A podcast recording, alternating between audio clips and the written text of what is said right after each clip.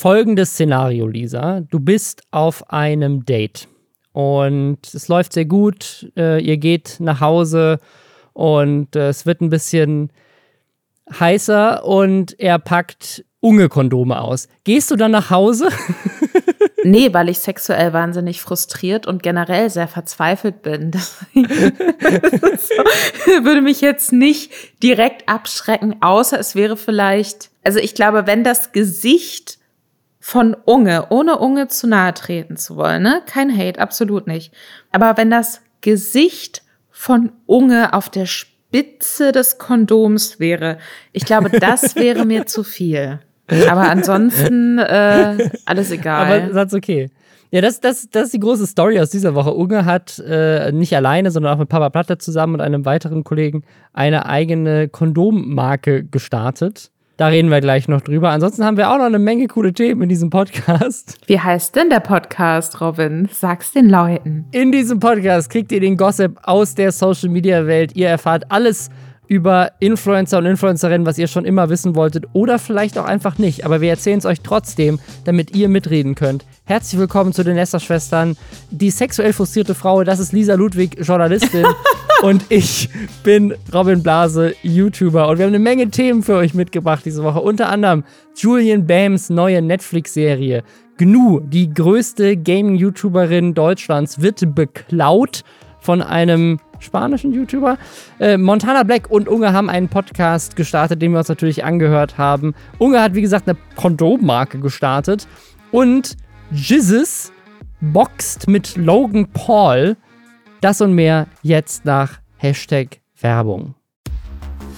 Und zwar für Wechselpilot. Ihr kennt das, Verträge, die lässt man gerne mal liegen. Aber wenn man wechselt, wenn man Anbieter wechselt, dann kriegt man meistens eine Menge Ersparnisse, weil die wollen euch ja als neue Kunden gewinnen. Und das ist genau das, was Wechselpilot sich und damit auch euch zu Nutzen macht. Und zwar, die wechseln jedes Jahr automatisch für euch den Stromanbieter oder den Gasanbieter. Damit kann man pro Jahr bis zu 270 Euro Stromkosten sparen.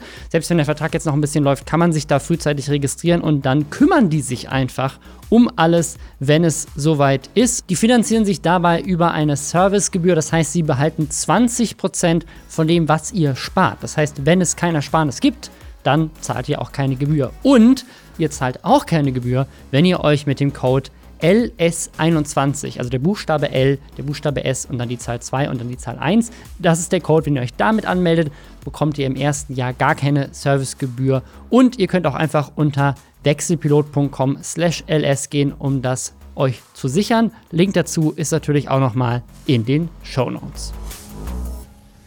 Lisa, du bist aktuell Chefredakteurin eines der führenden Film- und Serienmagazine Deutschlands. Wie findest du die Julian Bam Netflix-Serie, zumindest den Trailer, den es dazu jetzt gibt. Ich habe tatsächlich äh, heute, als ich die E-Mail gekriegt habe dazu von Netflix, direkt sofort draufgeklickt, sofort den Trailer geguckt, weil ich schon ein bisschen gespannt war. Also ich höre ja auch regelmäßig den Hobbylos-Podcast, muss ich jetzt mal sagen, von Rezo und Julian Bam. Und da hatte Julian Bam auch schon so ein bisschen, äh, ja, geteased, dass die Dreharbeiten da jetzt vorbei sind und so. Und ich konnte mir nicht so richtig was drunter vorstellen. Ich muss sagen, auch als Person, die bisher alle großen YouTuber-Filme äh, aus beruflichen Gründen gesehen hat. Wollen wir sie mal aufzählen? Was sind das denn? Kartoffelsalat von Fresh Torge? Bruder vor Luda von den Lochis. Es gibt, glaube ich, Kartoffelsalat auch Nummer zwei. Den habe ich aber tatsächlich nicht gesehen. Nee, nee, ich auch nicht. Ja, krass, Klassenfahrt kommt ja jetzt, der Kinofilm. Mhm, stimmt. Das gibt es auch als Join Original-Serie, glaube ich, ja. Und eigentlich sollten die Lochis noch einen ähm, zweiten Kinofilm auch machen, der von Matthias Schweighöfer mitproduziert werden sollte. Mhm. Da hat man aber auch seit Jahren, glaube ich, nichts mehr von gehört. Ja, ich glaube, die Lochis sind da auch einfach äh, inzwischen raus, so von der Relevanz wahrscheinlich. Das ist halt offensichtlich äh, für eine junge Zielgruppe, die ganz genau weiß, wer Julian Bam ist. Was ich sehr spannend finde, weil mein Gefühl eigentlich immer war, dass Netflix bei seinen Produktionen eigentlich bisher immer darauf geachtet hat, dass auch die äh, nationalen Produktionen, also so in ne, Spanien mit Haus des Geldes oder auch in Deutschland mit How to Sell Drugs Online oder Dark, dass das Serien waren, die explizit so gemacht wurden, dass man auch mit äh, Dubbing oder Untertiteln, die dann vielleicht sogar international auch erfolgreich kriegt. Und bei der Serie, dadurch, dass sie ja so sehr um sozusagen diesen Influencer gemacht ist, weiß ich nicht, ob die da so viel Wert drauf gelegt haben oder ob sie einfach sagen, hey, nee, das ist für den deutschen Markt das Ding, womit wir unsere Abos nach oben treiben wollen. Also ich glaube, das könnte ich mir vorstellen, dass Netflix jetzt bewusst auch einfach sagt, wir produzieren jetzt ganz explizit, um uns in gewissen Märkten nach vorne zu hieven, die wir jetzt vielleicht so mit Sachen, die in den USA oder in Frankreich oder so extrem gut laufen, vielleicht nicht so abholen. Das ist auch eine Miniserie, also das, es wird wohl vier Folgen geben.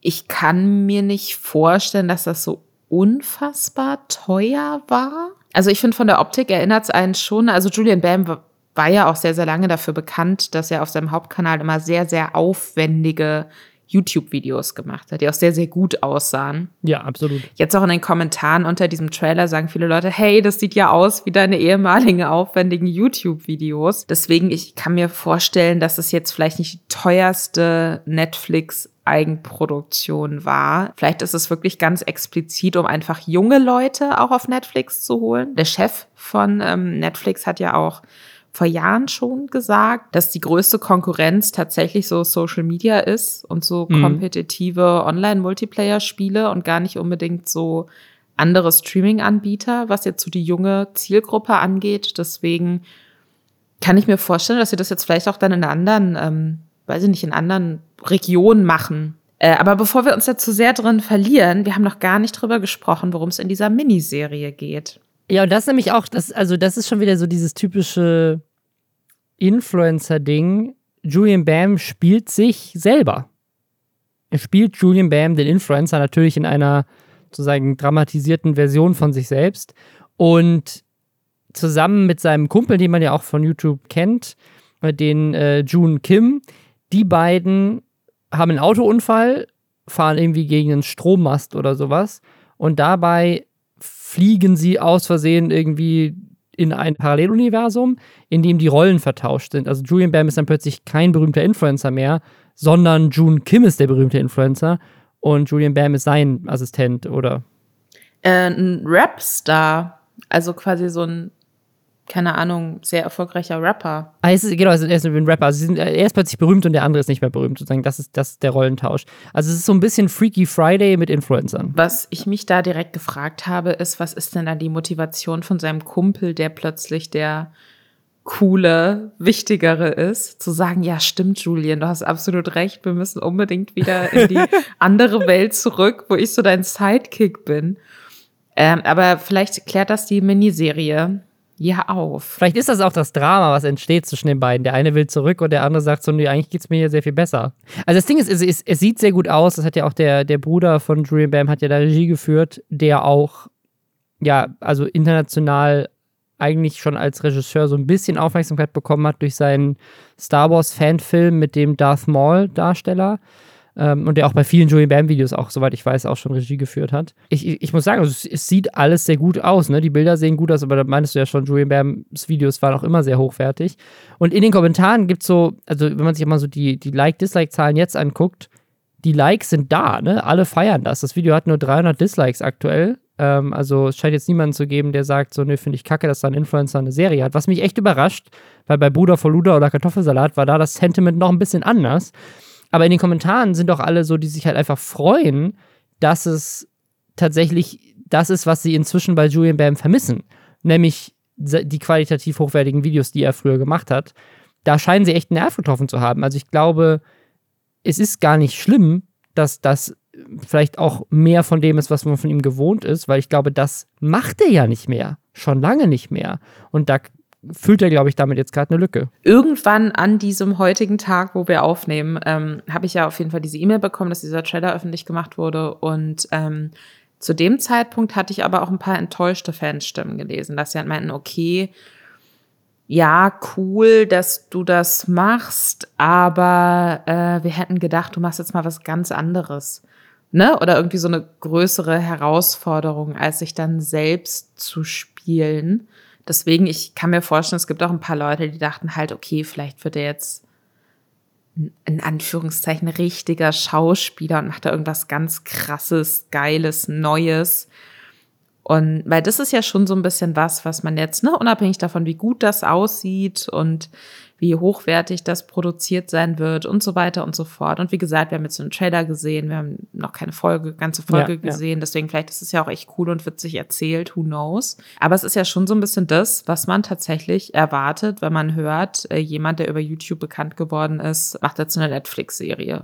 Was ich am spannendsten finde, ist, es wird ja wahrscheinlich, auch wenn wir jetzt gerade gesagt haben, es ist eher für den deutschen Markt gemacht, wird es ja wahrscheinlich trotzdem international ausgespielt werden. Also soweit ich weiß, nutzt Netflix das ja immer, weil sie einfach ihren Katalog unendlich erweitern wollen. Also ich glaube nicht, dass es Netflix Originals gibt, die es nur in einem Land gibt, soweit ich weiß. Das heißt, es könnte auch einfach passieren, dass das irgendwie in Brasilien ein viraler Hit wird und Julian Bam plötzlich in Brasilien einfach voll der Star wird wegen diesem Ding. Das fände ich auch richtig lustig. Dann, wenn das passiert, dann hört ihr es auf jeden Fall hier in diesem Podcast, den ihr übrigens auch bei Spotify abonnieren könnt. Dann freuen wir uns besonders. Wo wir gerade bei diesem Thema sind, mit äh, vielleicht wird er in Brasilien ein Star, weißt du, wer jetzt auch international ein Star ist? Es ist GNU. Ihre Thumbnails sind international ein riesiger Hit. Es geht hier um Fredi. Das ist ein YouTuber aus Spanien mit 4,5 Millionen Abos. Und die Videos, die er in letzter Zeit so hochgeladen hat, die haben eher so 40, 50.000 Views. Also der scheint auch so ein bisschen an Relevanz verloren zu haben in, in seinem Markt. Und das scheint er jetzt mit einem smarten Trick auszugleichen. Seine Kreativität, seine Inhalte scheinen ja nicht genug zu performen. Also hat er sich gedacht, gucke ich mich doch mal in anderen Märkten um, gucke, was da funktioniert. Und dann mache ich einfach genau das. Und das ist, das ist passiert. Also es, es ist wohl durch den YouTuber Maxify, ich weiß gar nicht, wie der darauf gestoßen ist. Der hat, diese, der hat diesen YouTuber entdeckt und hat festgestellt, dass der seine Thumbnails eins zu eins von GNU klaut und einfach nur sein Gesicht über das Gesicht von GNU drüber legt. Was jetzt vielleicht für euch, wenn ihr keine YouTuber seid, sich erstmal so anhört, wie ja, okay, dann nimmt halt das Vorschaubild und das ist äh, egal. Aber glaube, es sind zwei Sachen da ganz wichtig. Das hat GNU inzwischen in einem eigenen Video auch aufgeklärt. Also zum einen steckt sie da wirklich eine Menge Arbeit in diese Thumbnails. Teilweise sagt sie sogar ein ganzer Tag. Ähm, sie spielt ja viele Mobile Games und da gibt es oft keinen guten Content, den man irgendwie auf so ein Thumbnail packen kann, weil das ja auch hochkant ist und nicht 16 zu 9. Ähm, und deswegen baut sie das alles von Hand nach und das macht sie auch noch komplett selber. Sie hat ja nicht irgendwie eine Grafikerin oder sowas, sie macht das alles von Hand alleine und steckt da eine Menge Energie rein. Und was vielleicht auch wichtig zu wissen ist, ich vertrete ganz klar die Meinung, dass man mindestens genauso viel Energie in sein Thumbnail stecken sollte, wie in das eigentliche Video, weil das beste Video der Welt, du kannst das beste Video machen, was je ein Mensch sich ausgedacht hat. Wenn dein Thumbnail scheiße ist, klickt da keiner drauf. Was jetzt an diesem Fall so skurril ist, ist nicht, dass er die Thumbnails klaut, weil ich glaube, es gab auch mal tatsächlich einen Fall, bei ApoRed, wo ApoRed ein Thumbnail von Klängern geklaut hat und auch einfach sein Gesicht drüber gesetzt hat. Also, dass, dass irgendwie YouTuber das irgendwie machen, um irgendwie an Klicks zu kommen, ist jetzt nicht so selten und ich, das gibt es tatsächlich auch aus den USA. Es ist äh, öfters mal vorgeworfen worden, glaube ich, Made My Day früher, dass sie tatsächlich einfach Thumbnails und Titel und auch ganze Videoideen inklusive dem, dem Inhalt eigentlich eins zu eins übernommen haben von irgendwelchen amerikanischen großen Kanälen. Also, dass sozusagen international Videos übernommen werden, ist eigentlich nicht so selten. Und ich habe tatsächlich mal ein ganzes Video gemacht zu diesem Phänomen, dass es inzwischen Kanäle gibt, die das als Businessmodell haben, weltweit zu agieren. Also das ist, es gibt, gibt das jetzt auch schon seit vielen Jahren. Es gibt Kanäle, die ne, so Videos machen, die ohne moderierten, also frontal moderierten Text funktionieren. Also Kochvideos oder so DIY-Tipps. Troom Troom ist da ein ganz bekanntes Beispiel. Die machen so Videos, wo nur so ukrainische Models vor der Kamera lächeln und Dinge tun, aber sie reden nicht und alles passiert übers Voice-Over. Und dadurch bist du in der Lage, das international auszuspielen und es einfach auf Japanisch, auf Arabisch, auf Russisch, auf Chinesisch, auf Englisch und so weiter in allen Sprachen einen eigenen Kanal dafür zu erstellen. Jedes Mal mit dem identischen Thumbnail, dem identischen Titel einfach nur mit Google Translate übersetzt. Und das funktioniert auch. Also sagen, die Frage ist, ist es wirklich so schlimm, weil es nimmt dir ja keine Klicks weg, wenn jemand dasselbe Videokonzept nochmal in einem anderen Markt, in einer anderen Sprache nutzt. Also die, die Sache ist, GNU spricht es auch an in dem YouTube-Video, was sie zu dem Thema gemacht hat, wo sie sich auch nochmal so ein bisschen erklärt, warum sie da so sauer ist. Er, er klaut halt auch Videotitel einfach von ihr, ne? Und das ist irgendwie sie, sie hat dann da auch daraufhin kommentiert und ihn eben darauf hingewiesen, dass es für sie nicht in Ordnung ist.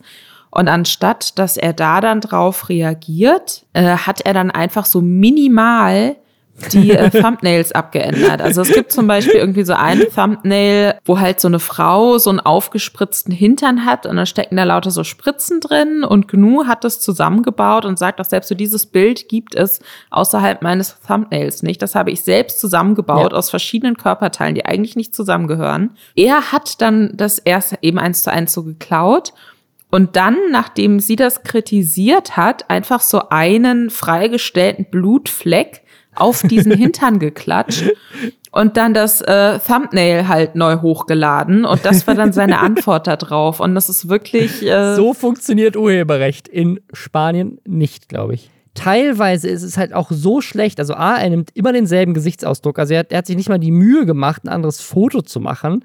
Dann photoshoppt er das so schlecht drüber, dass du teilweise in den Bildern Gnus Haare oder ihre Kopfhörer noch hinter seinem Kopf hinten durchsiehst. Also, das ist in Photoshop so einfach. Das sind ja auch einfarbige Hintergründe. Einfach den Hintergrund darüber zu ziehen und das Foto drüber zu legen. Und dann ist das nicht mehr. Aber es ist, er, er, nimmt, er macht sich, er nimmt einfach das Foto, legt sein Gesicht drauf und fertig. Egal wie scheiße es aussieht. Dann teilweise sind auf den Thumbnails ja deutsche Wörter die übersetzt er nicht mal in Spanisch. Er lässt das deutsche Wort drauf sehen. Und dann ist es noch skurriler, weil er teilweise wirklich auch einfach den Titel eins zu eins übersetzt, aber dann nicht nur den, sondern auch die Beschreibung. Und teilweise steht in der Beschreibung noch GNU drin.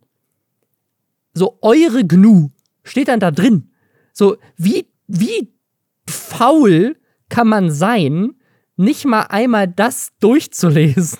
Also aktuell ist es wohl so, laut GNU, dass ähm, das jetzt auch alles bei YouTube liegt und ihr Management da auch regelmäßig guckt, ob da noch weitere Urheberrechtsverletzungen begangen werden von ihm und er das einfach weiter durchzieht. Also sie, sie glaubt, dass der eben den nächsten Strike kriegt deswegen und ich kann mir sehr gut vorstellen, also ich finde es ein bisschen spannend, weil der hat ja, der hat ja 5 Millionen Abos und ich kann mir gut vorstellen, dass die YouTube-Ansprechpartner in Spanien dem jetzt nichts reindrücken wollen. Aber ich bin mir sehr sicher, dass die deutschen Ansprechpartner von GNU sehr daran interessiert sind, dass sie als Creatorin auf der Plattform happy ist. Also ich kann mir sehr vorstellen, dass die dann sagen, hey, Spanien, sag dem Typen mal, soll, soll das lassen. Und ich kann mir gut vorstellen, dass sie ihm dann auch einen Strike eindrücken, weil das ist ja einfach auch für die Plattform nicht geil, wenn, wenn andere, wenn, also wenn Creator wirklich so dreist voneinander klauen und dann alle irgendwie unzufrieden sind. Das Ding ist aber da, und das finde ich richtig spannend, mir ist kein einziger Fall bekannt, wo jemals jemand wegen einem Thumbnail gestrikt wurde. Mir ist auch kein Fall bekannt, wo ein Thumbnail mal gelöscht wurde. Weil du hast nämlich ganz viele Thumbnails, wo Urheberrechtsverletzungen ja drauf sind, einfach weil Leute sich einfach irgendwelche Fotos aus dem Internet runterladen und die für ihre Thumbnails benutzen. Also, wie, was ich eben meinte mit Stockfotos, es gibt auch viele Fälle, wo Leute Stockfotos nutzen, aber die haben natürlich nicht einen Shutterstock-Account mit, mit der Lizenz. Also, die haben es einfach irgendwo runtergeladen bei Google und packen das auf ihr Thumbnail. Und das passiert dauernd. Und mir ist kein Fall bekannt, dass jemand dafür jemals einen Strike bekommen hat. Das wäre super spannend, ob der Kanal jetzt deswegen weggeht. Also da, das spielt dann ja vielleicht auch einfach die Tatsache rein, dass er sich dann da auch Text eins zu eins klaut und so, ne? Also er macht es ja sehr einfach, dass er da überführt wird. Plus, klar, er hat irgendwie fast fünfmal so viele Abos wie sie, aber ähm, sie hat irgendwie das Zehnfache seiner Aufrufe auf ihren Videos. Ja, ja. Und ähm, deswegen weiß ich auch gar nicht, ob, ob man da wirklich so drauf gucken würde, von wegen, oh, der viel kleinere Kanal will jetzt dem großen Kanal irgendwas Böses. Das machen wir jetzt aber lieber nicht. Sondern ähm, da kann ich mir schon vorstellen, dass YouTube da generell sagt, okay, sorry, aber sie ist gerade die offensichtlich erfolgreichere äh, Creatorin und die offensichtlich Geschädigte und das äh, zumindest in Deutschland, da haben ja jetzt auch auf GNUs Tweets zu dem Thema sehr viele andere große Creator auch reagiert und wenn YouTube da wirklich nichts machen sollte, dann kann ich mir zumindest in Deutschland vorstellen, dass es da auch ein bisschen Shitstorm gibt. Und das ziehen die sich, glaube ich, nicht rein. Ja, was mir noch aufgefallen ist, also, weil ihr schadet es ja theoretisch nicht, wenn jemand ihre Beschreibung, ihren Titel und ihr Thumbnail in Spanien übernimmt und auf Spanisch nochmal nutzt. Das heißt, ich kriege nämlich regelmäßig E-Mails von irgendwelchen Leuten aus Brasilien oder sowas, die, glaube ich, einfach nur weltweit alle YouTube-Kanäle crawlen. Das sind dann so Leute, so, so Fiverr-Artists so ein bisschen, die einem halt E-Mails schicken und sagen, hey, ich habe gesehen, du bist ein YouTuber, äh, ich habe diese Thumbnails schon erstellt für diese YouTuber weltweit. Ähm, kostet 50 Euro pro Thumbnail. Sag mir mal, wenn ich mal eins für dich machen soll. Also das, ich kriege regelmäßig solche E-Mails. Das heißt, sie könnte auch überlegen, ob sie nicht einfach ihre Videokonzepte und Thumbnails international verkauft. Weil das Interesse scheint ja da zu sein. Wo wir gerade bei Urheberrechtsverletzungen sind, dieser Podcast hat erfunden, dass zwei Influencer miteinander sprechen. Und das wurde jetzt schon wieder geklaut. Von Unge und Montana Black. Unge und Montana Black haben einen Podcast, der heißt Chatgeflüster. Oder Chatgeflüstere, wie Montana Black im, äh, in der ersten Folge immer wieder sagt. Ich habe natürlich sofort reingehört, ne? Also ich bin ja wir sprechen ja hier des Öfteren über Influencer-Podcasts und äh, auch immer mehr in den letzten Monaten. Ja, ich das Gefühl, ja, es ist. Oh, es ist auch immer so zeitintensiv und ich denke mir immer so, ich möchte doch jetzt bitte einfach nur in Ruhe zum Einschlafen einen Podcast hören, wo mir jemand irgendwelche absurden Geschichten erzählt. Und stattdessen muss, höre ich zum Einschlafen dann Montana Black und Unge. Ja, ich habe noch nicht so richtig verstanden, was das Konzept ist. Also Laut Inhaltsbeschreibung wollen sie so verschiedene Standpunkte abbilden, so von wegen Montana Black isst Fleisch, Unge ist Veganer, Montana Black bleibt in, ähm, wo wohnt der, Buxtehude? Ja, ja. Äh, genau, also es, sie sollen so ein bisschen so von wegen, oh, diese Sub, diese riesengroßen Creator, aber sie sind sehr unterschiedlich. Ja. Und jetzt streiten sie miteinander.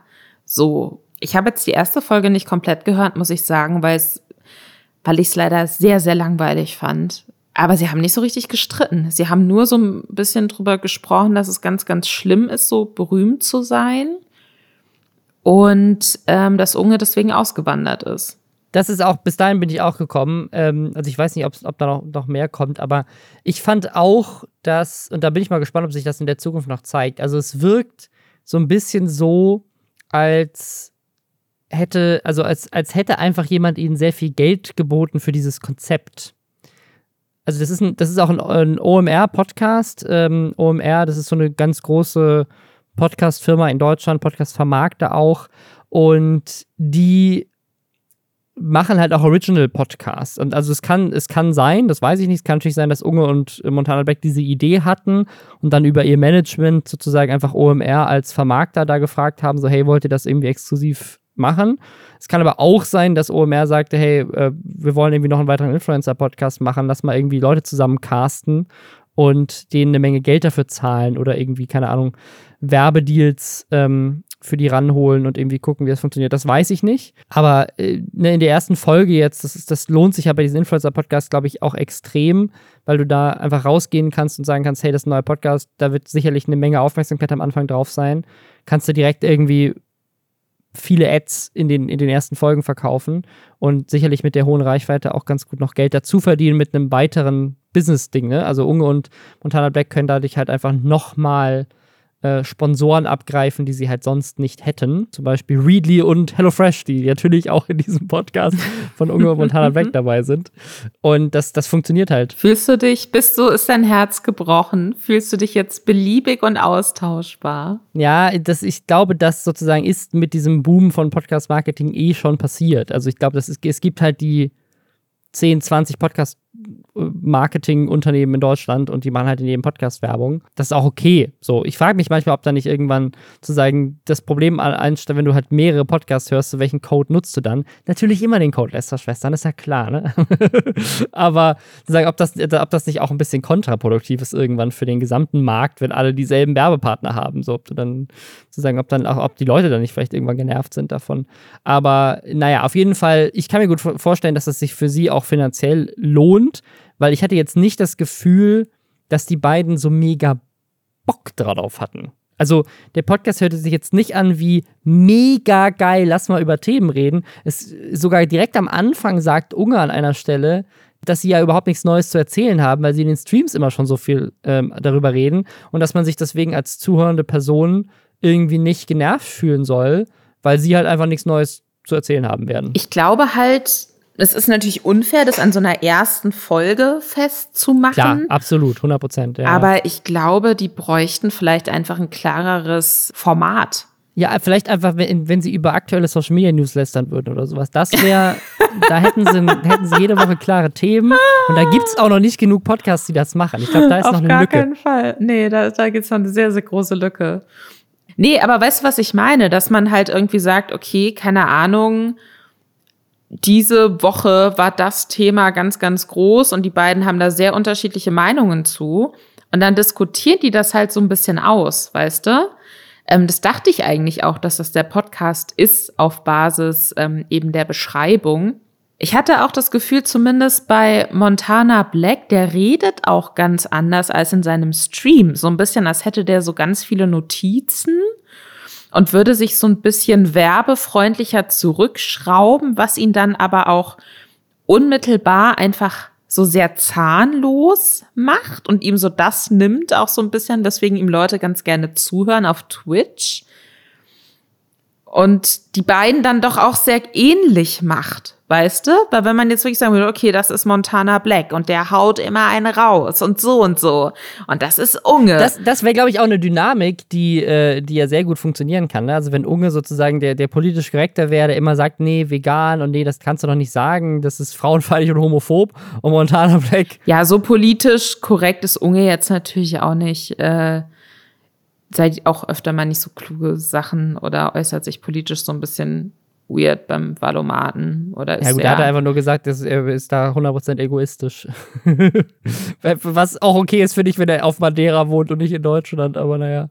Ich weiß gar nicht, wählt er überhaupt? Macht er Briefwahl? Oder hat er das gesagt in dem Video? Ich weiß klang für mich nicht so. Ich hatte das Gefühl, er wählt gar nicht. Ich, ich wollte bloß sagen, wenn, wenn halt irgendwie so diese verschiedenen Charaktere so deutlicher rausgearbeitet wären, dann könnte das eine interessante Dynamik sein. Aber Ja, ja. für mich hat es auch wirklich gewirkt, es wüssten die jetzt auch gar nicht, was sie sich so, was sie so miteinander reden sollen. Wo man jetzt, ne, wenn wir es jetzt zum Beispiel vergleichen mit Hobbylos, zum Beispiel gut, ähm, das sind natürlich auch dann zwei Freunde, ne, die einen Podcast machen. Ja, ja, ja. Wieso und Julian Bam, deswegen haben die eine ganz andere Gesprächsdynamik. Aber die reden ja zum Beispiel krass viel Schwachsinn die ganze Zeit und verheddern sich dann auch immer so komplett themenfremd in irgendwas anderem. Aber den höre ich halt ganz gerne zu, weil die eine Gesprächsdynamik haben.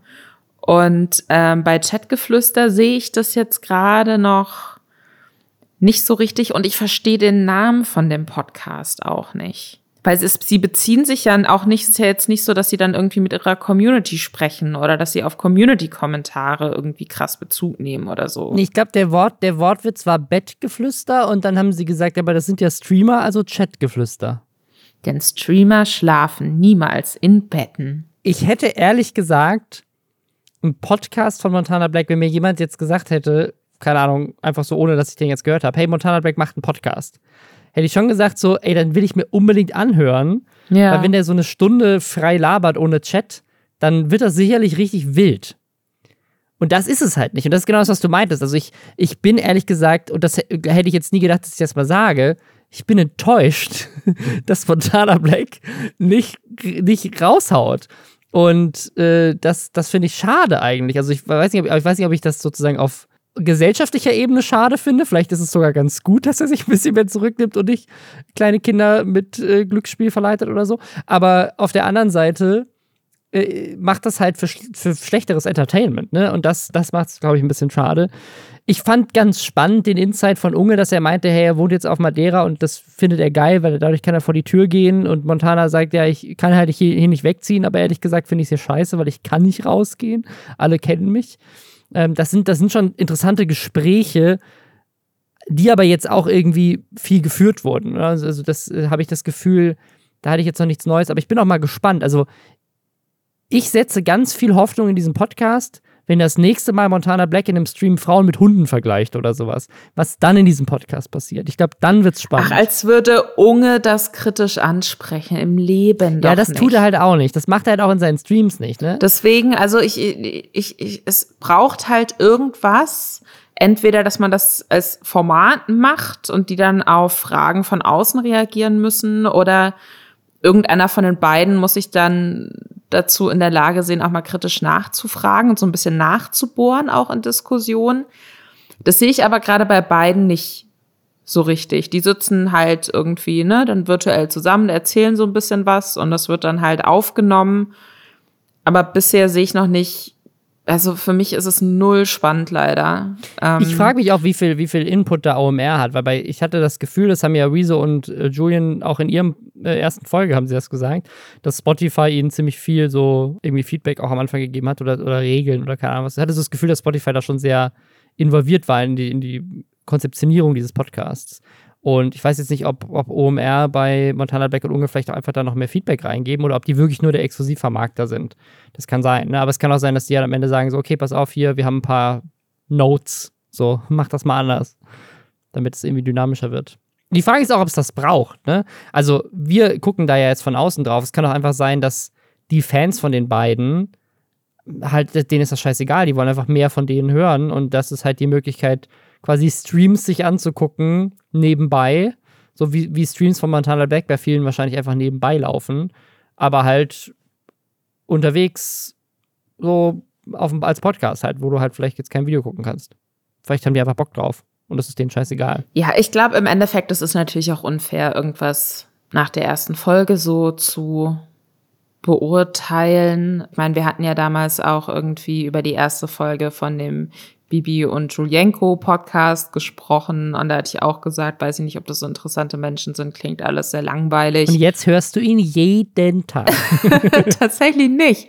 Aber wir hatten den ja dann nochmal irgendwie wegen so wilden Party-Rauschgeschichten und so und ja, ja da, da, da war es auch schon besser und irgendwie, die hatten, gut, die sind natürlich auch verheiratet, ne? Und haben vielleicht deswegen auch einfach eine gegebenenfalls sind sich dann näher auch im Gespräch jetzt als Unge und Montana Black. Da, das ist ja auch deutlich besser geworden. Deswegen, vielleicht müssen die sich erst eingrooven. Ja, aber vielleicht. So, erste Folge würde ich jetzt niemandem empfehlen. Wie gesagt, ich habe es auch nicht bis zum Schluss gehört, weil mich das so krass gelangweilt hat. Wir haben jetzt gleich die wildeste Verkettung von Überleitungen in der Geschichte dieses Podcasts, weil es geht jetzt gleich noch um Unges Kondomfirma und dann geht es um Jizzes und Logan Paul, wo Unge aber auch dann wieder über drei Ecken durch seine Kondomfirma auch mit drin steckt. Es wird wild. Bevor wir da hinkommen, nochmal Hashtag Werbung.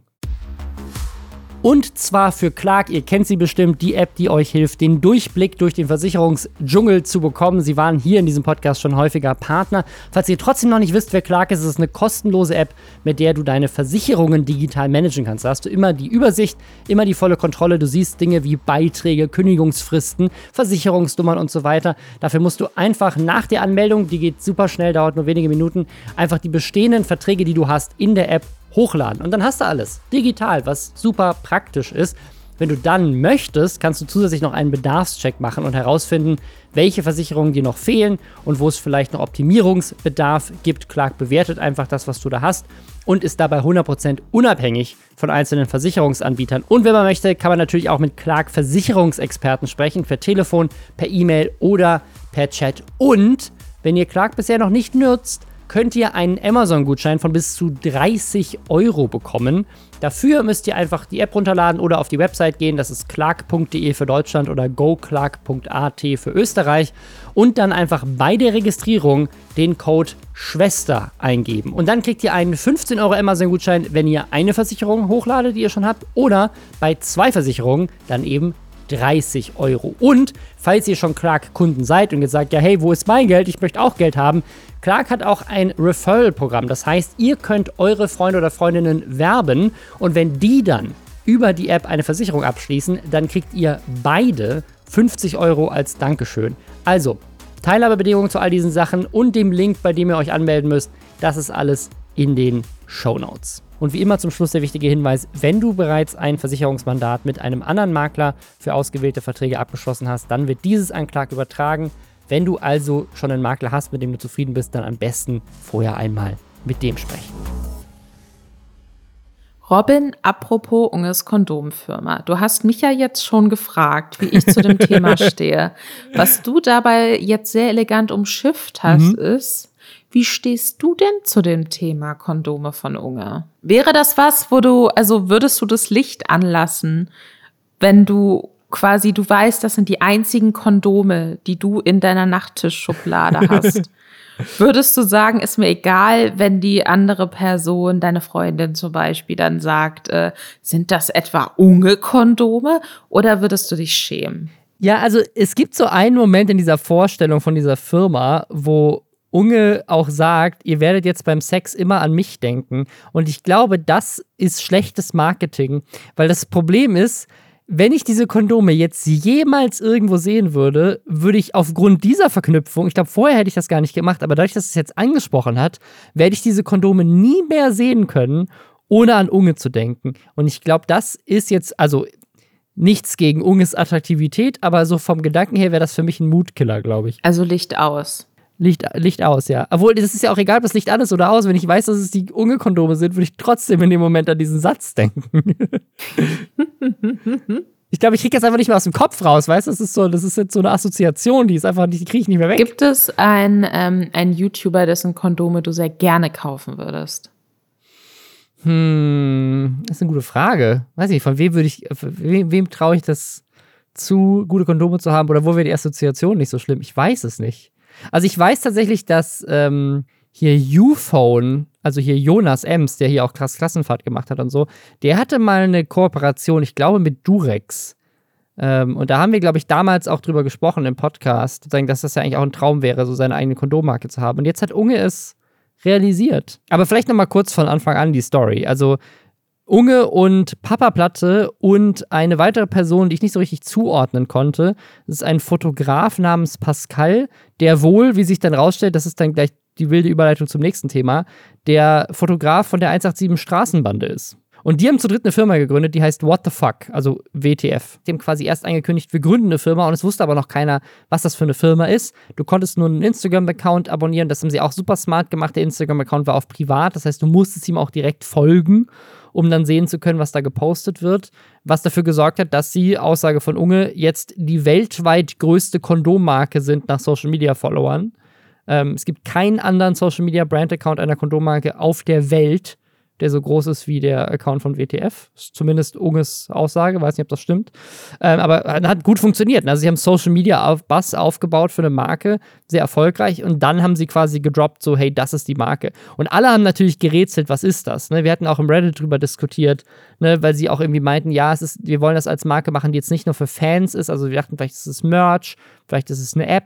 Ja, vielleicht ist es irgendwas äh, B2B-lastiges. Vielleicht machen sie auch eine eigene Social-Media-Agentur auf oder so, weil die Domäne ist äh, WTF.social. Ne, vielleicht ist es irgendwie eine Filmproduktionsfirma oder ein Management oder irgendwas in die Richtung. Und stellt sich am Ende raus, nee, es ist eine Kondommarke. Im Endeffekt ist es auch gar nicht so die schlechte Idee, weil was die sich ja auf die Fahnen schreiben, ist so alles vegan ja. und nachhaltig und wenn man ähm, so und so große äh, Boxen kauft, dann werden Kondome an Bedürftige gespendet und so und so ähm, reproduktive Gesundheitsorganisationen unterstützt in Entwicklungsländern. Und das ist ja was, was ähm, die Kondommarke Einhorn auch so ein bisschen für sich vereinnahmt hatte deren Gründer dann dieses Olympia bezahlt Eintrittsgeld, damit ja. ihr Petitionen unterschreiben könnt. Gibt es eine tolle Doku zu bei Join? Die Doku zu? ist der Wahnsinn. Das ist wirklich. Unfuck the World. Das ist so körperlich unangenehm. Die habe ich mir kürzlich auch reingezogen. So Wahnsinn. Auf jeden Fall sind die jetzt so ein bisschen in Ungnade gefallen, so in der öffentlichen Wahrnehmung. Ja. Ich weiß auch gar nicht, ob es Einhorn als Kondommarke noch gibt, um doch, doch, zu gibt's, sein. Doch, doch, auf jeden Fall. Ja, ja. Aber ich habe auch das Gefühl, dass die, dass die nicht mehr so der, nicht mehr so gehypt sind aufgrund von dem, was mit dieser, mit dieser Aktion passiert ist. Und deswegen, also ich muss sagen, von allen YouTube-Businesses, die bisher gegründet wurden, ne, inklusive Shirin Davids Eistee, finde ich das bisher das klügste Produkt. Weil die haben eine Teenager-Zielgruppe aus, aus notgeilen Teenagern im Zweifel. Die haben Online-Versand. Ich bin mal gespannt, die wird sicherlich in Deutschland auch irgendwann im, im Store zu kaufen geben. Aber sie haben Online-Versand und ich finde, Kondome online zu kaufen, ist wahrscheinlich für viele junge Menschen tatsächlich auch die entspanntere Art und Weise, weil es dir vielleicht noch peinlich ist, an der Supermarktkasse irgendwie die Kondome draufzulegen. Und dann kaufst du sie vielleicht einfach online und sie kommen in einer neutralen Packung und du kannst sie irgendwie zu Hause halt einfach ruhig auspacken. Und, wie du gerade schon meintest, Einhorn hat voll eine Lücke gefunden, ist damit groß geworden und ist jetzt aber durch diesen, diesen kleinen Shitstorm rund um dieses äh, Olympia-Event sind die nicht mehr so in und sie sind auch vielleicht ein bisschen zu hipster noch, ehrlich gesagt, für, für viele Leute. Und da sind sie jetzt voll reingegangen mit diesem Ding und ich finde, das funktioniert extrem gut. Also es ist auch völlig neutrales Design. Dieses What the fuck ist vielleicht ein bisschen zu jung designt, aber es funktioniert und dann auch mit dem, ne, also du kannst überhaupt nichts kritisieren an diesem Unternehmen. Du kannst nichts daran kritisieren. Es ist vegan, äh, es ist nachhaltig, die werden in Deutschland produziert, ähm, die spenden äh, Kondome, sozusagen, die machen alles, alles cool. Ne? Online-Versand ist eine spannende Sache, wenn es das noch im Laden gibt, vielleicht sogar noch cooler, weil dann noch klimaneutraler. Das Problem, was ich ja immer wieder anspreche, wenn irgendwelche äh, YouTuber Produkte launchen, umgehen sie ja komplett. Ne? Also du kannst dieses Produkt einfach kaufen, egal ob du Unge kennst oder nicht. Ähm, das heißt, wenn sie damit die, die, vegane Kondommarke in Deutschland jetzt groß machen, ist es auch scheißegal, dass Unge dahinter steckt oder nicht. Sie nutzen halt ihr Fame, um es groß zu machen. Und dann kann es theoretisch einfach ein Produkt sein, was halt jeder in Deutschland kauft, wenn er vegane Kondome haben will. Smart. Was möchtest du kritisieren jetzt, Lisa? Jetzt darfst du raushauen. Was ist scheiße daran? Also die Sache ist, dass es das aktuell nur in einer Größe gibt also so einer Normgröße, wo äh, sich offensichtlich gedacht wurde, okay, passt den meisten Leuten mit einem durchschnittlich großen Penis. Also die Sache ist, als ich heute Vormittag auf dieser Website war, nee, gestern Abend sogar schon, also Dienstagabend war ich schon auf dieser Website, glaube ich, und äh, habe mir das angeguckt und hatte auch so ein bisschen auf Twitter geguckt, was Leute dazu schreiben. Und bei uns im äh, Lester-Schwestern Subreddit war das auch ein Thema. Und sowohl in den ganzen Kommentaren, die ich gesehen hatte, als auch das, was ich zu dem Zeitpunkt, wo ich das erste Mal auf der Website war, gesehen habe, stand da bei den äh, Kondome mit dabei, dass es die nur in einer Größe gibt.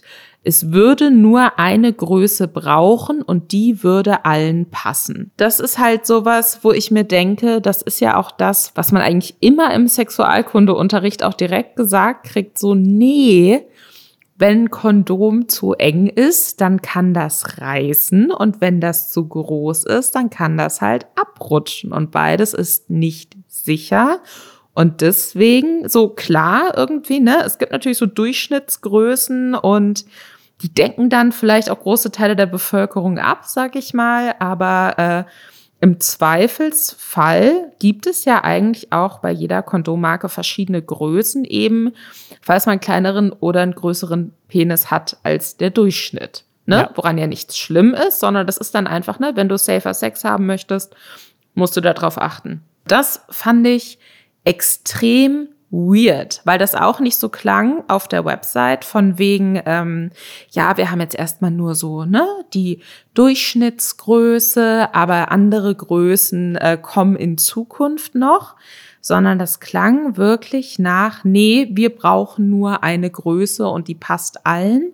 Und auf den Kondompackungen, wie man sie auf der Website auch sieht, steht nirgendwo was von Größe drauf. Ja, ich glaube auf der Seite. Ne, ja klar, da steht irgendwie nominale Breite 52 Millimeter, aber auf der Packung. Was ja jeder sofort weiß. Jeder kennt seinen Penisumfang im Kopf und weiß einfach, yo. aber weißt du, was ich meine auf der Packung, ne? Weil wenn ich jetzt irgendwie, keine Ahnung, bei einem Discounter reingehe, so Rossmann, ja. DM, was auch immer, und äh, ich möchte Kondome kaufen, von welcher Marke auch immer, und sei es irgendwie die günstige Eigenmarke, dann steht da was in Richtung Medium oder was mhm. auch, ne? Dann wäre die Durchschnittsgröße irgendwie Medium und das steht auch auf der Packung drauf. So sichtbar auf diesen WTF, What the fuck Packungen äh, steht nichts zur Größe. Also ich finde diesen Hinweis jetzt nicht mehr auf der Website. Ich kann mir vorstellen, dass sie gesehen haben, dass viele Leute da sehr irritiert waren und das auch kritisiert haben und eben auch das meinten, was wir jetzt schon gesagt haben, ist halt nicht so safe und nicht so klug.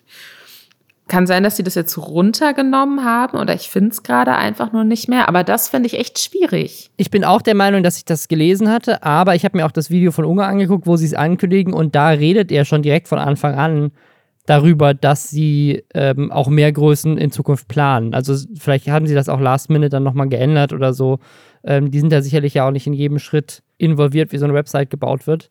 Also ich bin auch der Meinung, dass ich das gelesen hatte ähm, und mich auch darüber gewundert hatte. Aber ich kann es auch irgendwo verstehen. Aber ich, also ich finde den Hinweis, den du gerade gesagt hast, einen wichtigen, ne? dass man auf jeden Fall gucken muss, dass es passt und dass, wenn es nicht passt, dass es halt auch das kann ein Risiko sein. Es kann ein Risiko sein, dass jemand schwanger wird oder eine Geschlechtskrankheit bekommt. Deswegen ist das schon ein wichtiger Hinweis. Absolut sehe ich voll und ganz. Aber ich verstehe trotzdem aus Business-Sicht, warum es vielleicht Sinn macht, erstmal eine Art von Kondomen zu bestellen, bevor man irgendwie vier unterschiedliche Größen irgendwie bestellen muss, weil man noch gar nicht weiß, wie viel werden davon verkauft. Stand jetzt sind es übrigens 21.000 Kondome, die bisher schon verkauft wurden. Äh, gespendet wurden. Genau, und ich glaube, sie spenden aber für jedes eins. Also das ist auch der Counter sagt quasi auch gleichzeitig, wie viele verkauft wurden. Ähm, ja, ich kann mir vorstellen, vielleicht hatten sie das auch komisch gewordet, weißt kann du? Kann auch sein, ja.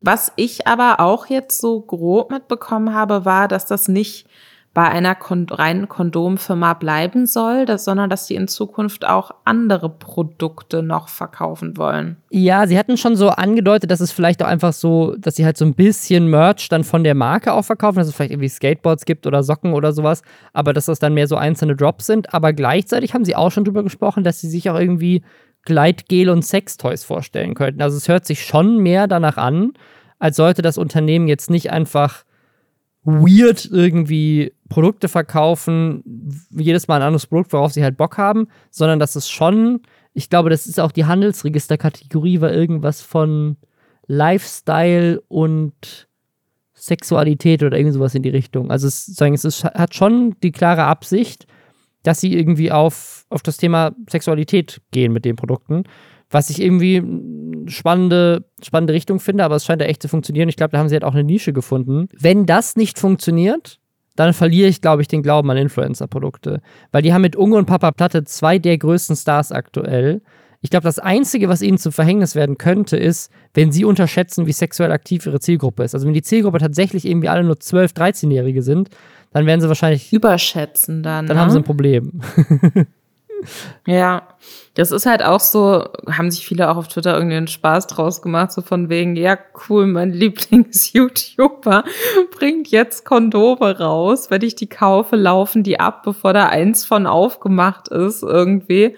Fühle ich, fühle ich sehr diese Leute. Grüße gehen raus an euch. Ja, das, das frage ich mich halt auch, ne, weil das sind dann natürlich ähm, gerade auch so Sextoys und so eher Erwachsene Produkte, auch von Leuten, die sich dann auch schon sehr, sage ich mal, äh, intensiv und offen auch mit ihrer Sexualität auseinandersetzen, was, glaube ich, viele Teenager, die jetzt vielleicht ja. schon sexuell aktiv sind, aber da noch so ein bisschen unsicher sind und in so einer Findungsphase sind, was, ne, was die dann vielleicht noch nicht so auf dem Schirm haben.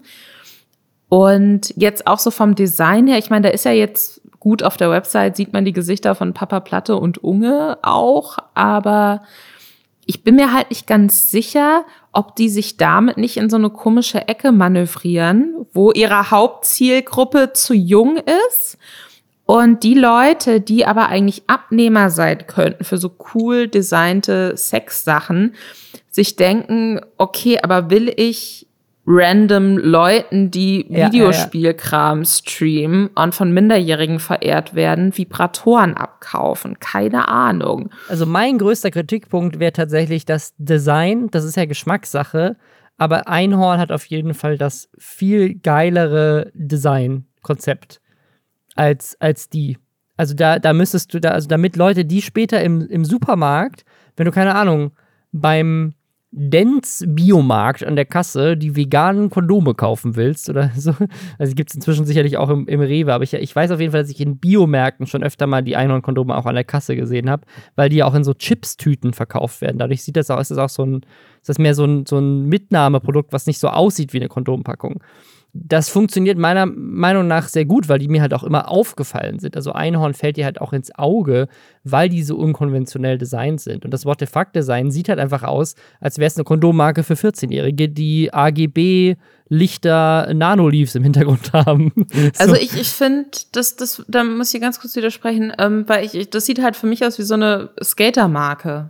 Weißt du, so, so von Leuten, die auch so WeSC Kopfhörer früher getragen haben. Also das finde ich, Das finde ich gar nicht mal. Ich meine tatsächlich eher so die Positionierung. Ja, ja, absolut. Ja, ja, das ist schon. Dass wenn ja. ich auf die Website gehe und da hast du ja überall Bilder, wo irgendwie Unge auf den Körper von einem Fabrikarbeiter oder so gefotoshoppt ist und so, weißt du? Ja, ja. Also wenn du über, und, über uns gehst, dann verliert es einiges an Seriosität. Das, da hast du recht. Wenn du auf der Shop-Seite und auf der Startseite bist oder unter unser Engagement, das ist gut.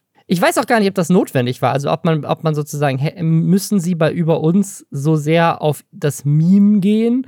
Weil das machen sie ja schon in den Videos. Also ich glaube auch da, es, hätte, es würde wahrscheinlich mehr Sinn machen, eine Website zu machen, die für alle funktioniert und dann halt über Social Media die Aufmerksamkeit drauf zu kriegen. Und das gleiche beim Design. Ne? Aber wer weiß, wenn es funktioniert, funktioniert es. Also wir sind ja jetzt auch einfach, haben wir nur unsere Meinung. Vielleicht ähm, beweisen sie uns mit ihren 21.000 verkauften Kondomen auch Ne, vielleicht haben sie ja mehr Ahnung als wir, haben sicherlich auch mehr Marktforschung betrieben. Was ich jetzt einfach spannend fände, weil sie eben auch darüber sprechen, unser Engagement, hier reproduktive Gesundheit und so, dann würde ich mir da, dann fände ich es aber auch sinnvoll, wenn sie das eben nicht nur im Zusammenhang von damit verdienen sie jetzt Geld sagen, ne? Äh, sondern das ist ihnen so wichtig, dass sie dann vielleicht auch einfach mal in einem Stream über sowas sprechen. Oder, ne, weißt du, das halt auch inhaltlich nochmal so aufgreifen. Weil mich hat's jetzt zum Beispiel total überrascht, was da an Engagement auch so mit neben dieser veganen Sache aufgefahren wird, weil ich, ähm, weiß ich nicht, jetzt so gefühlt Papa Platte und Unge noch nie so wirklich über reproduktive Gesundheit habe sprechen Also ich, hören. ich verstehe, was du meinst. Es wirkt wie ein Cash Grab auf der einen Seite. Auf der anderen Seite finde ich, es ist ja trotzdem was Positives. Also sie, Voll, nee, ja, ja, absolut. also sie hätten sich auch das ganze Geld einmal in die Tasche stecken können und dann hätten vielleicht ein paar Leute gesagt, ach, ihr Geld gern YouTuber. Jetzt haben sie so ein Argument dagegen. Okay, aber also ich finde gerade gerade Unge mit mit äh, also dass die alle dass sie zum Beispiel vegan und klimaneutral sind und so weiter, das passt ja voll zu ihm. Und dass sie jetzt gleichzeitig auch sagen, hey, wir spenden damit auch was, finde ich auch, das passt in das unge Bild rein für mich. Papa Platte, weiß ich nicht, gucke ich jetzt nicht genug, um da mir da ein Bild von zu machen. Aber ich, also ja, so ist jetzt nicht so, als, als hätte ich jetzt bei Unge jede Woche irgendwie einen, einen Beitrag über AIDS gesehen. Aber ich, also, ich weiß, was du meinst, aber gleichzeitig finde ich das Kritik auf hohem Niveau. Nee, pass auf. Also ich, ich will überhaupt nicht, ich, ich habe nicht gesagt, dass ich finde, dass es ein Cash Grab ist. Mich hat's überrascht. Mich hat's überrascht und ich, ich würde mich freuen, wenn ihnen das Thema so wichtig wäre, dass sie das nicht nur irgendwie in Untermenüs auf ihrer Kondom-Website haben, sondern vielleicht so auch nochmal so ein bisschen unter die Leute bringen. Das fände ich sehr, sehr cool, weil ich das für sehr, sehr wichtig halte. Ähm, deswegen mal gucken. Ja, also ich wünsche ihnen auf jeden Fall vollen Erfolg, weil ich finde es ein, ein cooles Produkt. Ich finde äh, gut, für was sie stehen. Wie gesagt, bis auf Einhorn ist mir auch keine Marke bekannt, ähm, die das in dem Bereich bisher so macht. Und äh, da kann es auf jeden Fall eine weitere Marke gebrauchen. Ich finde es auch toll, dass sie, dass sie sich dafür einsetzen und was spenden. Und wie gesagt, ich setze alles auf den Erfolg davon, weil ich habe nämlich auch, ich, ich gebe ja auch immer wieder so, so Pedal-Talks. Ne? Also ich werde immer wieder eingeladen von irgendwelchen Unternehmen oder irgendwelchen großen so, weißt du, so Demexco, äh, solche Sachen halt, so, weißt du, so große Hm. Panels, wo dann halt irgendwie lauter Marketing-Leute sind und ich muss irgendwelche Reden halten. Und ich habe vor ein paar Jahren, wurde ich mal gefragt, ja, wo geht es denn hin mit der Creator Economy und so? Was, was wird, was ist denn da das neueste Ding? Und ich habe damals halt gesagt, ja, also was ich glaube, wo, was, was YouTuber viel mehr machen sollten, sind halt eigentlich, eigentlich Firmen zu gründen. Und zu gucken, wie sie jetzt, wo sie noch Relevanz haben, ne, nicht, dass sie irgendwann, wenn sie 40 sind, merken, ja, shit, hätte ich mal mein ganzes Geld nicht für drei Lambos und meine Villa ausgegeben. Jetzt bin ich pleite und habe keine Karriere mehr. Dass sie irgendwie gucken, wie können sie sich was aufbauen, was ihren eigenen Fame überdauert. Also ein Business, was funktioniert, was sie jetzt pushen können, weil sie machen ja die ganze Zeit Werbung als Influencer für irgendwelche Sachen. Warum nicht Werbung machen für ein eigenes Produkt, was aber unabhängig ist? Also es eben kein Merch ist oder sowas. Und ich habe damals immer die BAM School als gutes Beispiel genommen und dann ist die BAM School pleite gegangen. deswegen stand ich da so ein bisschen doof da. Und deswegen finde ich es äh, find besser, wenn jetzt endlich mal so ein Creator-Ding richtig durch die Decke geht, weil dann ist meine These bewiesen. Ähm, sonst sonst stehe ich auch immer so ein bisschen dumm da. Deswegen, ich hoffe einfach, ich wünsche Ihnen den Erfolg. Einfach damit mal sowas funktioniert. Ich glaube, Rob's Chips ist ja auch so ein Ding, was es bei Kaufland zu kaufen gibt. Das funktioniert, glaube ich, auch einigermaßen okay. Und Bilou ist ja auch äh, eine Marke, die auch echt durch die Decke gegangen ist. Wie es mit Dirty jetzt läuft, weiß ich nicht. Aber ja, ich würde mir einfach freuen, dass da mal noch was auch mal was anderes als irgendwie Beauty und, und Food-Produkte auch irgendwie funktioniert. Ich bin mal gespannt. Im Zweifelsfall kann sich Unge auch immer noch boxen. Da würde ich auch Geld für ausgeben, glaube ich, ein bisschen. Und das ist jetzt die weirdeste Überleitung aller Zeiten, weil wir hatten jetzt quasi Montana Black und Unge. Dann hatten wir Unge mit seiner Kondommarke. Und bei der Kondommarke, meinte ich ja gerade schon, da ist einer von den drei Gesellschaftern, ist der Fotograf von der 187 Straßenbande. Und dann lese ich den nächsten Artikel auf unserer Liste an Themen dass Jizzes jetzt irgendwie mit Logan Paul befreundet ist. Logan Paul, der ich habe eine Leiche im japanischen Wald gefilmt und boxe mich und mein Bruder ist irgendwie ein weirder Typ. Dieser Logan Paul, einer der größten Social Media Stars der Welt, postet Fotos mit Jizzes. Und dann war die Frage, okay, wie, was ist das für die Story? Und dann lese ich diesen Artikel und der Grund ist wohl dieser Pascal. Der Pascal, der auch Gesellschafter ist an den What the fuck-Kondomen wird in diesem Artikel bei Reptastisch als so der connecteste Mensch Deutschlands beschrieben. Dieser Pascal ist wohl mit unendlich vielen Menschen befreundet, unter anderem auch in Amerika und kennt deswegen sowohl Jizzes als auch Logan Paul und hat die irgendwie zusammengebracht. Also dieser Mann, von dem ich noch nie gehört habe, der jetzt eine Kondomfirma mit Unge und Papa Platte hat, hat in derselben Woche auch Jizzes und Logan Paul verkuppelt. Was ist das für ein Typ? Also für alle ganz kurz, die Jizzes nicht kennen. Jizzes ist ein deutscher Rapper, äh, um den es in den, ja, in letzten Monaten, Jahren ein bisschen ruhiger geworden ist, nachdem seine Ex-Freundin mehrere Insta-Stories veröffentlicht hatte, in denen sie erklärt hat, dass er ihr gegenüber wohl gewalttätig war. Ich kenne aus meinem persönlichen Umfeld auch noch ein paar andere Geschichten, wo er wohl auch übergriffig geworden sein soll. Ich weiß es nicht, ich kann die nicht verifizieren.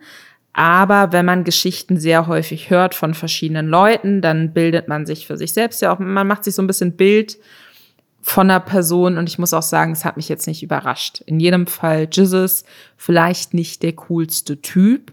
Also ich kenne ihn vor allem von seinen Gerichtsprozessen in Hamburg, ne, wo irgendwie auch die, wo die Gerichtsprozesse auch richtig weird und lustig waren, weil irgendwie so die, die ganze Story so ein bisschen sich gelesen hat wie so eine wie so ein Fall aus so einer, aus so einer Richter Alexander Holz Staffel oder sowas, ne, wo irgendwie ging es um Drogen und Waffen und dann steht irgendjemand auf, nein, es waren meine Drogen und dann sagt jemand, nein, es waren meine Waffen. Das ist irgendwie so ein richtig skurriler Prozess gewesen, glaube ich, mit ihm damals, wenn ich das richtig in Erinnerung habe. In jedem Fall hat Jesus ein relativ krasses Musikvideo auch mal in den USA gedreht. Äh, wo dann unter anderem auch Drogen in die Kamera gehalten wurden und Schusswaffen und ähm, auf dieses Musikvideo haben unfassbar viele US-YouTuber reacted tatsächlich. Unter anderem auch, weil Jesus sich eine echte Glasflasche auf dem Kopf zerschlägt und dann blutend weiter rappt. Deswegen war der dann, glaube ich, in den USA auch schon so ein bisschen in der YouTuber-Szene so berühmt berüchtigt, kann ich mir vorstellen. Vielleicht hat das auch so zu dieser Connection beigetragen. Aber auf jeden Fall gab es dann von diesem äh, Typen, den du angesprochen hattest, diesem Pascal, der hat mehrere Insta-Stories gemacht, eben von ähm, ja Logan Paul, der anscheinend in Hamburg unterwegs ist und wie die da unterwegs sind und wie sie irgendwie keine Ahnung in so einer Spielhalle sind und gegen so einen Boxsack schlagen, äh, ne, so einen, wo man so gegenschlägt und dann kommen so Nummern, wie stark man ist und so oder wie sie gemeinsam im Auto sind und einen Song von Jizzes hören und anscheinend wollen die gegeneinander boxen demnächst. Also ich weiß auch nicht, ob sie ob es machen, aber wenn also zumindest auf dem auf dem Foto stellen sie es so da, als wären sie irgendwie in einem Boxring und ich dachte halt erst sozusagen, okay, weil Logan Paul verdient ja unendlich viel Geld mit diesen Boxkämpfen. Und bisher hatten wir in Deutschland ja noch nicht das Ding. Ne? Es gab ja mit, mit KSI in der UK und dann mit Logan Paul, da hat er sogar gegen Floyd Mayweather oder sein Bruder hat gegen Floyd Mayweather gekämpft. Also es war ja so ein, so ein riesiges Ding inzwischen, wo sie einfach Pay-TV und Boxen einfach auf eine ganz, nicht ein ganz neues, aber auf ein, ein sozusagen neues Social-Media-Level gehoben haben, wo das plötzlich wieder unglaublich relevant wurde in der jungen Zielgruppe durch die beiden. Ich dachte, okay, das könnte ja echt spannend werden, wenn man jetzt für Deutschland sozusagen das auch macht mit so einem deutschen bekannten Rapper und Logan Paul kommt dann nach Deutschland und macht da irgendwie, kämpft da mit.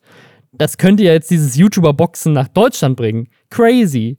Und ich glaube aber nicht, dass das tatsächlich stattfindet, weil ich dachte mir dann auch, Logan Paul würde sich ja eigentlich so ein bisschen herablassen, wenn er jetzt in Deutschland mit irgendjemandem, der, ich meine, Jesus hat zwar auch zweieinhalb Millionen Follower, aber es ist jetzt nicht so, als wäre Jesus auf dem Relevanzlevel von irgendjemand anderen der Leute, die Logan Paul bisher geboxt hat. Deswegen, ich glaube, das war mehr so ein Foto für, für Jesus so als, als Flex, so guck mal, ich bin hier mit Logan Paul unterwegs und nicht, dass die da tatsächlich irgendwie boxen wollen. Ich kann mir halt vorstellen, dass es für Logan Paul jetzt irgendwie so ein Street-Cred-Ding ist, weißt du, dass so, oh, ich bin Deutschland unterwegs und ist mit der krassesten Gang und hey, ihr kennt doch den Typ aus diesem viral gegangenen Musikvideo, der sich einfach so eine Flasche auf den Kopf zerschlagen hat. Richtig kranker Typ und ich bin jetzt hier dabei und total crazy Sachen passieren. Guckt meinen Vlog. Also wäre mir auch neu, dass Jesus irgendwie sportlich wirklich aktiv ist. Also wenn, er sich eine, wenn er sich eine Flasche auf den Kopf zerhauen hat, dann kann er auf jeden Fall einstecken bei solchen Boxkämpfen. Nicht, dass ich irgendwie Ahnung vom Boxen hätte, aber.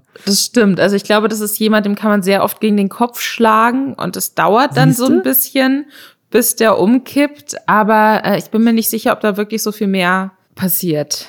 Deswegen, ich bin da ganz bei dir. Ich fände es tatsächlich spannend, vielleicht ist das ja das nächste Businesskonzept von Unge, wenn es irgendwie dieses, dieses Box-Ding in Deutschland auch kommen würde. Obwohl ich Boxen überhaupt nicht mag oder überhaupt kein Fan von solcher Gewalt bin, finde ich, ist das noch so ein ungetapptes Dramapotenzial in Deutschland, was wir bisher noch nicht, noch nicht nutzen. So ganz ehrlich, scheiß mal auf Boxen. Ich finde so MMA, finde ich, finde ich viel spannender. das ist dann das noch aufwendiger, da musst du noch viel mehr können. Da dürfen die Leute halt auch bluten. Weißt du, was ich meine? Da können, dürfen die, weißt ja, du, da wird auch weitergekämpft, wenn jemand blutet. Und beim Boxen dann auch so mit technischem K.O., das finde ich so ein bisschen, finde ich so ein bisschen lame, sage ich jetzt mal von außerhalb des Käfigs. Wir gucken einfach mal, was da passiert. Ich habe eine Frage noch an dich. Du bist ja auch YouTuber. Mhm. Gegen wen würdest du gerne boxen aus der YouTube-Szene? Ja, ich würde überhaupt nicht boxen. Ich, also, Nein, wenn du wenn müsstest. Müsste. Das ist jetzt so eine Kinderfrage. Wenn du keine andere Wahl hättest und du müsstest. Und ich müsste mir jetzt jemanden aussuchen, gegen den ich boxe muss. Wer ist der schwächste YouTuber in Deutschland? So, wen würde ich umhauen? Also, ich glaube, wenn ich jemanden wählen müsste, es müsste entweder jemand sein, wo ich das Gefühl habe, der tut mir nicht zu sehr weh, oder es müsste jemand sein, wo ich sage, der ist so fame, am Ende des Tages gehe ich zumindest mit irgendwie 10 Millionen Dollar raus, was ja das Ding ist, was Logan Paul immer macht, so weißt du so. Voll, und, und wer wäre das? Sag mal einen Namen jetzt. Ich will einen Namen hören. Hm. Bedeutet also, ja nicht, dass du die Person scheiße findest. Bedeutet ja nur, dass das Gefühl, du würdest davon profitieren. Okay, also dann, dann, dann, dann ist, glaube ich, einfach, und das geht jetzt, das ist, das geht dann für jeden, glaube ich, in Deutschland. Ich glaube, wenn ich eine Person boxen müsste, um damit dann reich zu werden, dann muss es eigentlich Rezo sein weil es ist die einzige, das, das, das ist die einzige Möglichkeit aktuell zu garantieren, dass du auf jeden Fall in die Presse kommst. Würde ich mir auch angucken, glaube ich. Das finde ich spannend. Ey, man, ein, Box, ein Boxkampf mit Rezo würde so viel Geld bringen. Da würde, da würde ja auch die ganzen alten Leute einschalten. Rezo zerstört Rob Bubble mit seinen Fäusten. Einfach eine gute Headline für die Bildzeitung, weißt du? Wir werden reich, Rezo, melde dich. Ich finde, das sind äh, schöne Bilder eigentlich, mit denen wir uns aus dieser Folge verabschieden können. Ja, ich, ich, ich möchte mich nicht boxen. Bitte nicht. Ich habe Angst. Bis nächste Woche, wenn ich dann blutverschmiert diesen Podcast moderiere. Wir hören uns wieder. Bis dann. Ciao.